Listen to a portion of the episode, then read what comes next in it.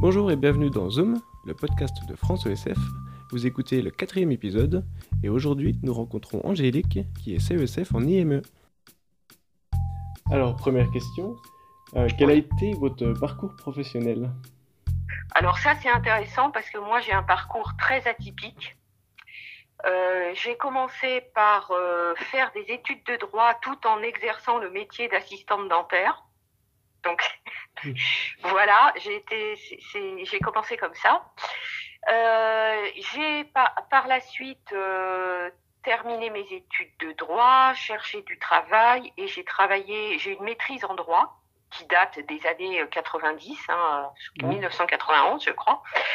Et euh, après, ben, j'ai cherché du travail et j'ai fini par trouver euh, un poste de juriste euh, d'abord en cabinet d'avocat et où je faisais euh, essentiellement euh, bah, du droit administratif et euh, du droit immobilier. ensuite, je ne souhaitais pas exercer ni poursuivre pour devenir avocat. Et je me suis, j'ai trouvé un autre poste en fait dans un, un organisme de protection sociale pour les fonctionnaires, un mutuelle de fonctionnaires, qui n'existe plus d'ailleurs aujourd'hui. Et euh, j'ai exercé comme juriste encore euh, quelques années. Donc en tout, j'ai une expérience, on va dire, euh, professionnelle en tant que juriste euh, d'une douzaine d'années en tout. Euh, donc je m'occupais essentiellement des dossiers des personnes qui avaient des frais de santé suite à des accidents survenus, accidents du travail ou survenus dans le cadre de la vie privée. Et puis, pour des raisons personnelles, euh, j'ai souhaité euh, migrer, mais tout en restant dans la région parisienne. Mhm. Et euh, j'ai cherché du travail, plus pour des raisons géographiques qu'autre chose. Et j'ai trouvé un poste d'assistante juridico-administrative dans un cabinet comptable en fait, de, de, conseil, conseil fiscal et comptabilité, euh, où je, je, faisais des choses diverses et variées. J'étais la seule euh, employée de ma patronne. Euh, voilà, ça a duré mhm. comme ça quelques années. Et puis, bon, j'avais entamé, comme j'exerçais à temps partiel par choix, je précise, je suis arrivée à un moment où je me suis dit, je vais faire un bilan de compétences et euh, j'ai profité donc euh, du, temps libre, euh, on va dire que j'avais du fait que je travaillais à temps partiel pour faire ce bilan de compétences. Et c'est au cours de ce bilan de compétences que j'ai découvert le métier de CESF que je ne connaissais absolument pas. Mmh. Voilà, donc euh, j'ai commencé après à me renseigner pour faire la formation et j'ai tout en travaillant toujours à temps partiel en fait, mhm. euh, j'ai commencé à faire le BTS. Je l'ai fait en quatre ans au lieu de deux ans par le CNED, euh, ce qui me permettait d'aménager mes stages, enfin de de, mhm. de pas voilà de, de, tout faire un petit peu euh, tout s'articulait en fait. Euh, et puis la dernière année, pour le DECESF, où on a quand même un stage de quatre mois à temps complet, euh, bah, c'est tombé en fait euh, au moment où j'ai négocié une rupture conventionnelle. Euh, et, et, voilà, donc tout s'est goupillé parfaitement bien. Et du coup, j'ai fait euh, la dernière année en un an, en étant par le pôle emploi, j'avais j'avais expliqué mon projet, il m'avait dit voilà, bon bah ok, on vous laisse tranquille, on, mmh. on, vous, vous, finissez votre formation et donc je suis devenue CESF, j'ai eu mon diplôme en fait seulement fin 2014. Donc c'est encore ça ça fait pas si longtemps que ça finalement. Mmh. Voilà. Alors c'était pas trop difficile euh, de passer du coup le BTS en même temps? Non. Non, non. non. Alors bon, c'est vrai que j'arrive assez bien à ce qui est d'ailleurs plutôt un atout dans notre métier, c'est-à-dire mmh. je suis assez organisée mmh. et euh, je, je, travaille très bien toute seule euh, depuis très longtemps et aussi mon parcours de vie m'a beaucoup servi parce que je me suis beaucoup débrouillée et, et je suis habituée depuis très longtemps à jongler entre plusieurs choses. C'est vrai que et, je, je voilà. sur ce que vous dites, c'est vrai, on dit souvent les CESF, ils sont organisés. Oui, ouais. c'est vraiment un atout et Et en fait, euh, je dirais que mon expérience globale m'a beaucoup servi et ça n'a pas été compliqué du tout. Enfin, pour moi, je l'ai pas du tout vécu de façon compliquée. Mon parcours antérieur a plutôt été un atout euh, pour euh, avoir le diplôme et même après pour trouver un poste après. Ouais. Voilà. Et, sans, on parlera peut-être plus tard de votre fonction, mais est-ce que du coup, le droit vous a servi maintenant en tant que CESF? Alors en fait, le droit, moi j'ai fait du droit au départ parce que je ne savais pas quoi faire. Et je me suis Mhm. dit, le droit mène à tout et ça me servira toujours. Mhm. Donc oui, en tant que CESF, le fait d'avoir une formation juridique euh, me sert effectivement euh, à la fois sur le fond, parce qu'évidemment il y a des pour passer le diplôme par exemple, euh, ben, il y a des des domaines, des matières, euh, des épreuves qui étaient plus faciles pour moi que pour d'autres euh, à cause de cette euh, formation Mhm. initiale. Et puis aussi, ben, dans la vie pratique de tous les jours, euh, voilà, c'est, le droit me sert de toute façon. Donc je regrette pas. Après, je n'ai pas été. En fait, les études de droit m'ont intéressée, la formation pratique aussi, et notamment euh, le fait que normalement, quand on fait ce type d'études, on apprend à rédiger. Mhm. Et bon, ça, j'ai des facilités au départ, mais je dois dire que quand on a une formation juridique, euh, on, on, on a, enfin, c'est vraiment une aide, notamment euh, dans notre métier où il faut parfois écrire des, savoir euh, synthétiser une situation, savoir euh, aller à l'essentiel, euh, mettre en forme parfois des courriers que les personnes que l'on accompagne euh, ne savent pas mettre en forme. Ils nous sollicitent aussi pour ça. Donc oui, oui, c'est, c'est, ça, ça m'a donné, je dirais que euh, j'ai développé des réflexes Ouais. qui font que, par exemple, euh, euh, quand euh, j'ai besoin de connaître une information, je, l'ai- j'ai pas, je ne l'ai pas forcément, mais je sais où la trouver, en D'accord. fait. Voilà. Donc ça, oui, ça aide beaucoup. D'accord. Euh, et donc là, vous êtes euh, CESF et vous, c'est en institut médico-éducatif, c'est ça? Tout à fait. Alors en fait, après l'obtention de mon diplôme, euh, j'ai trouvé ce poste-là. Donc c'est mon premier poste en fait. D'accord. J'avais fait des stages. euh, alors, j'avais fait un premier stage en première année qui m'avait beaucoup plu auprès de personnes handicapées.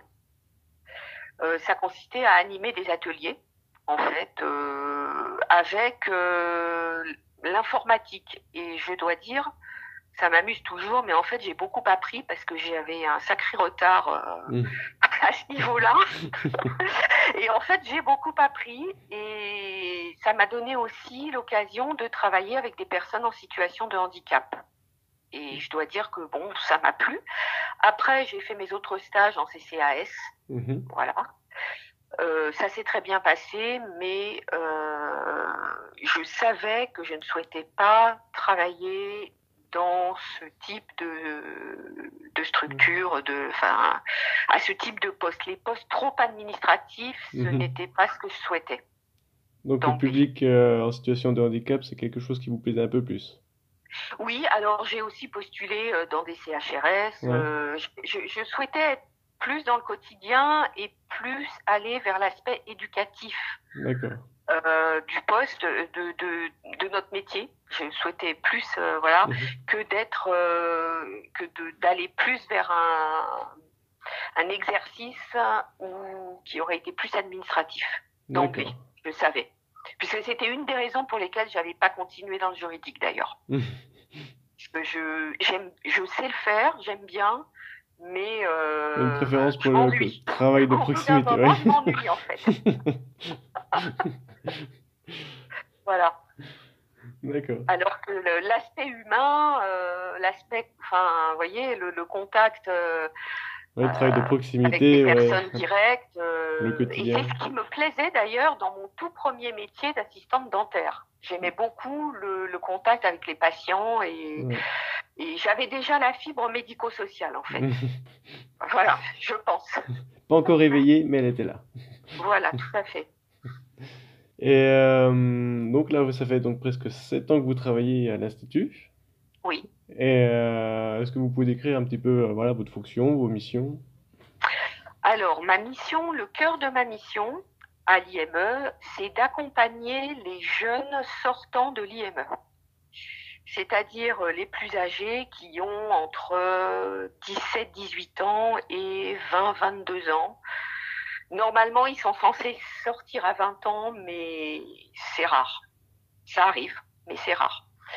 En général, il faut quand même un petit délai, on les garde un petit peu plus longtemps, puisqu'il y a un dispositif qui le permet. Et puis, j'avoue que là, avec euh, la crise sanitaire, euh, j'en ai plusieurs qui ont 20 ans, qui ont eu 20 ans mmh.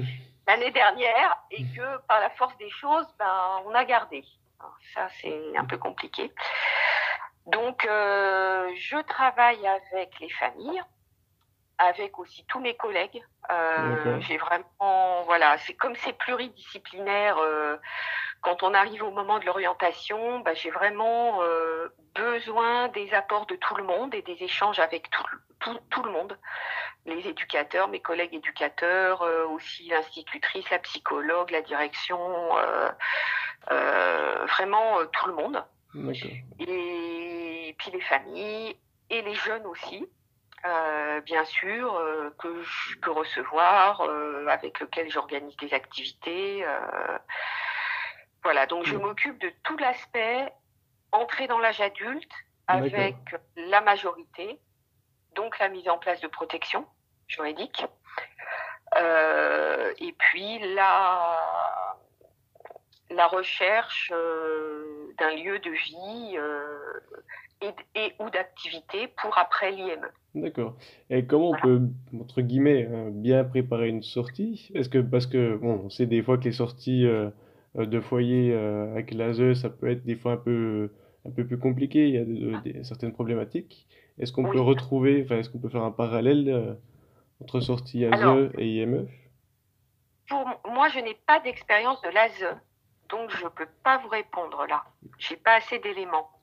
Je ne sais pas si on retrouve euh, des problématiques identiques. Par contre, ça peut être intéressant de d'en discuter avec des mm. spécialistes de l'ASE ou des personnes qui auraient la double double expérience.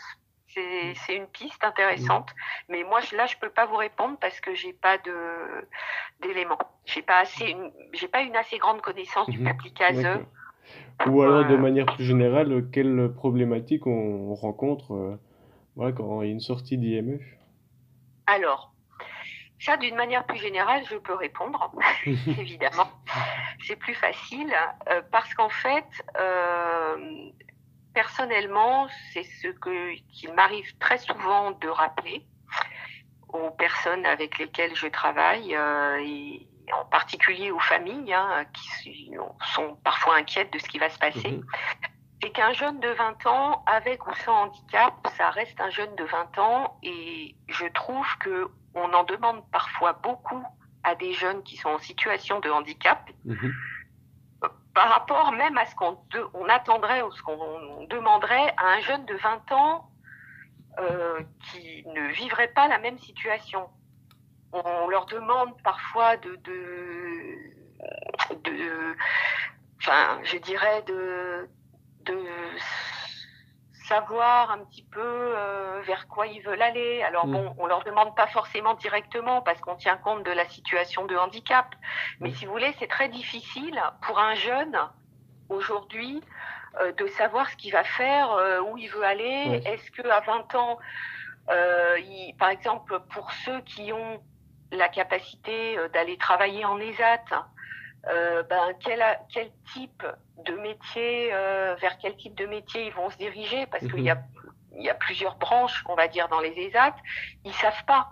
Et je trouve qu'on leur demande parfois beaucoup. Ils sont, un autre point commun, c'est qu'ils manifestent aussi de l'angoisse, de l'anxiété, alors mmh. avec leur propre personnalité et les particularités liées à leur handicap. Mhm. Mais je dirais que c'est normal, en fait.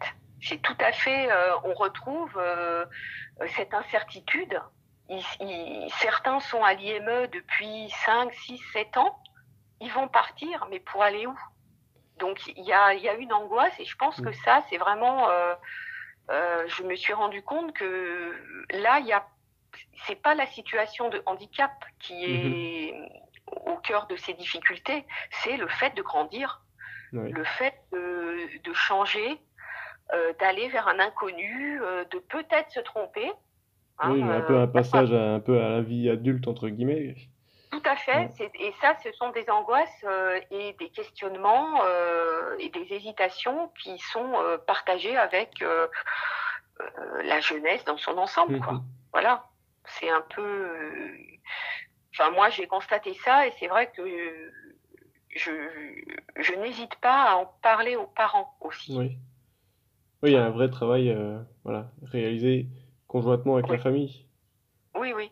C'est, euh, à mon sens, euh, et c'est c'est ce qui rend le métier et l'exercice de, de ma fonction intéressant aussi Mhm. pour moi. C'est cet aspect humain, cet aspect passage à l'âge adulte, et puis tout ce que ça implique, tout ce que ça comporte, et tout ce que ça génère comme questionnement, inquiétude.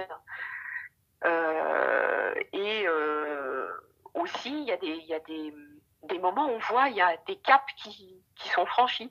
Ouais. Puis, euh, bon, euh, ils se lancent. Et il me semble important de laisser un temps vraiment euh, de maturation pour, euh, pour leur laisser le temps de, de bien d'intégrer qu'ils sont en train de devenir adultes et qu'ils ont Mhm. plein de choses à construire.